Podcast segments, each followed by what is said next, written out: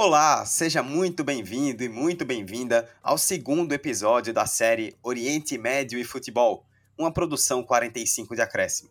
Eu sou Eduardo Costa e nos próximos minutos vamos entender melhor quais são os principais times, ligas e competições que entraram nos holofotes do Brasil e do mundo após grandes jogadores se transferirem para o futebol árabe. Por falar em transferências, vale lembrar que no primeiro episódio dessa série traçamos um panorama geral do investimento do futebol do Oriente Médio, indicando causas e justificativas para o fenômeno que estamos observando hoje.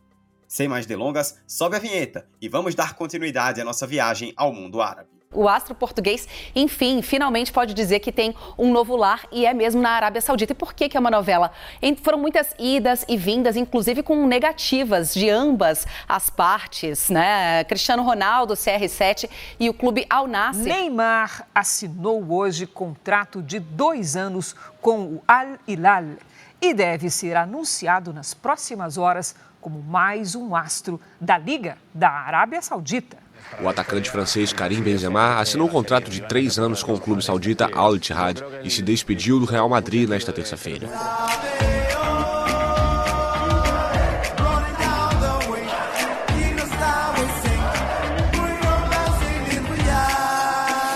Can't wait to hear from you in the stadium. See you in Riyadh. Pois bem, antes de detalharmos de fato os principais clubes, ligas e competições que estrelas como Cristiano Ronaldo, Mané e Neymar estão disputando, é importante explicar alguns critérios adotados. Primeiro, vamos iniciar explicando as competições continentais e internacionais. Depois, vamos passar por três países que neste ano têm roubado os holofotes: Arábia Saudita, Emirados Árabes Unidos e Catar. Entre os clubes são duas competições mais importantes: a Champions League da Ásia, organizada pela Confederação Asiática de Futebol, e a Liga dos Campeões Árabes, organizada pela União das Associações Árabes de Futebol. Situados no continente asiático, os clubes do Oriente Médio disputam a Champions League Asiática, o que seria equivalente à Champions League da UEFA ou à Copa Libertadores da América. Assim como essas duas competições, a Champions Asiática leva em conta o desempenho dos clubes dentro de suas ligas para garantir uma vaga na competição. Em 41 edições, o maior vencedor da competição é o Al Hilal da Arábia Saudita, com quatro troféus. Al Sadd do Qatar e Al Ittihad da Arábia têm dois títulos cada, e o Al Ain dos Emirados Árabes faturou uma vez a Liga dos Campeões da Ásia. O país que mais soma títulos da Copa Asiática é a Coreia do Sul, com 12, a Arábia Saudita vem em terceiro lugar com seis títulos, sendo o país árabe mais bem posicionado. O último título da Arábia foi com o Al Hilal em 2021. O camisa 10 da seleção começou a partida no banco e de lá viu o Al Hilal marcar duas vezes no primeiro tempo. Na segunda etapa, Jorge Jesus decidiu colocar o atacante. Neymar entrou em campo e foi ovacionado pela torcida. Já a segunda competição mais importante a nível de times é a Liga dos Campeões Árabes, que, como o nome aponta, envolve apenas a participação de clubes de nações árabes. Um fato curioso desta competição é que ela tem o caráter intercontinental, ou seja, participam dela os melhores times árabes do Oriente Médio e da África. Em 31 edições, a Arábia Saudita domina a competição com 10 títulos conquistados. Al Hilal, Al Shabab, Al Ittifaq, Al Ittihad, Al Ali e Al Nasser, o atual campeão, já levantaram o troféu. No entanto, o maior vencedor da competição é o clube tunisiano Esperance, com três títulos. Além disso, os países árabes africanos possuem uma leve vantagem sobre os árabes do Oriente Médio. São 16 títulos conquistados pela África e 15 pela Ásia. Na edição 2023 da competição, o Al Nasser, com dois gols de Cristiano Ronaldo, derrotou o Al Hilal na prorrogação e conquistou o título da Copa dos Campeões Árabes. Foi na Copa dos Campeões Árabes, vitória de virada do Al Nasser, do Cristiano. O Michael, ex-jogador do Flamengo, fez 1 a 0 de cabeça, olha ele aí. Só que aí o próprio Cristiano Ronaldo foi lá e empatou. 1 a 1. E aí já na prorrogação, o Cristiano fez o segundo, 2 a 1 Primeiro título do CR7 na Arábia Saudita. O Al Nasser, aliás, é comandado pelo Luiz Castro, ex-técnico do Botafogo, e o Al Hilal é comandado pelo Jorge Jesus. Ou seja, o Saudita é basicamente o Campeonato Carioca com mais dinheiro. Por falar no Al Nasser e na Arábia Saudita, agora é hora de destacar as principais ligas nacionais e clubes do Oriente Médio. Como dito anteriormente, o critério adotado para a escolha das ligas envolve a atuação e protagonismo internacional desses times nas últimas janelas de transferências. Já deu para ver que o país que mais citamos ao longo deste episódio foi a Arábia Saudita. O Campeonato Saudita de Futebol, ou a Saudi Pro League em seu nome oficial, é a principal competição de clubes do país. Em 2023, com a chegada de jogadores como Karim Benzema, N'Golo Kanté, Sadio Mané, Neymar e Roberto Firmino, a Liga Saudita se tornou um dos focos de observação do futebol mundial. Como detalhamos no primeiro episódio desta série, o dinheiro oriundo do Fundo de Investimento Público Nacional possibilitou as contratações dos quatro principais times do país. Al-Ali, Al-Ittihad, Al-Hilal e Al-Nasser. Ao todo, 18 clubes disputam a Saudi Pro League. O formato da competição prevê dois turnos com 34 confrontos. O atual campeão do torneio é o Al-Ittihad, time dos brasileiros Marcelo Groi e Fabinho, e do atual bola de ouro Karim Benzema. Porém, o maior vencedor com folgas da Liga Saudita é o seu maior rival, o Al Hilal, com 18 títulos, que inclui um tricampeonato entre 2020 e 2022. E para seguir conquistando, o time anunciou o Neymar como grande nome para esta temporada.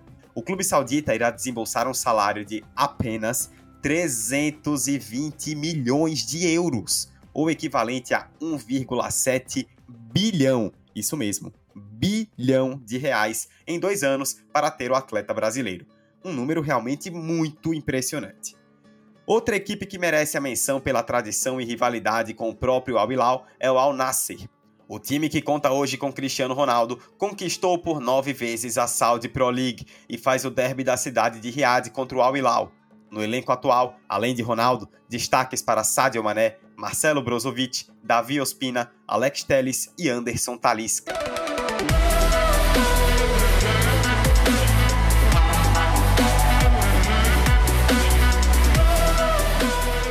O vizinho da Arábia Saudita, os Emirados Árabes Unidos, também tem uma liga competitiva.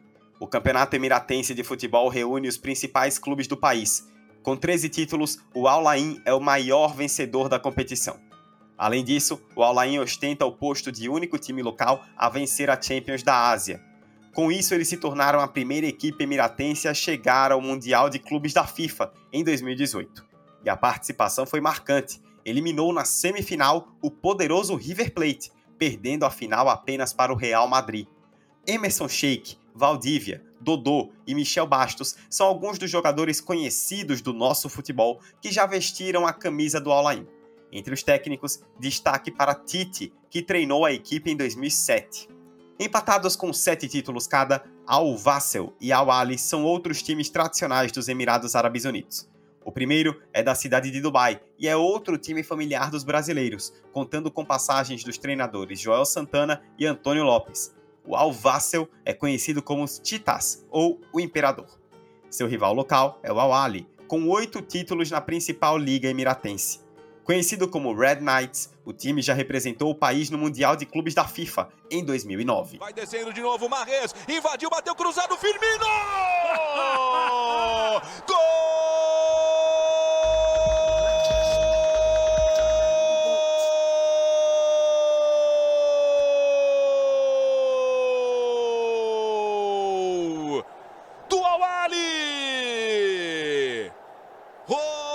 Firmino de novo! Por fim, embora não seja tão forte e tão falada como a de seus vizinhos, a Liga do Catar de futebol carrega muita tradição de mais de 40 edições. Com a estrutura de estádios construídos do zero e um esforço para criar uma política de Estado voltada ao futebol, o Catar despontou no cenário internacional principalmente por sediar a Copa do Mundo de 2022. Dentre os clubes catares, destaque para o Al Sadd, maior campeão nacional com 13 títulos e sediado em Doha, capital do país. No elenco atual do clube estão três brasileiros, o lateral esquerdo Paulo Otávio e os meias Rodrigo Tabata e Guilherme. O Al Sadd estará presente na Liga dos Campeões da Ásia em 2023. Por sinal, a competição irá reunir todos os clubes que destacamos ao longo desse episódio e promete jogos com muita competitividade por conta do tamanho dos jogadores envolvidos.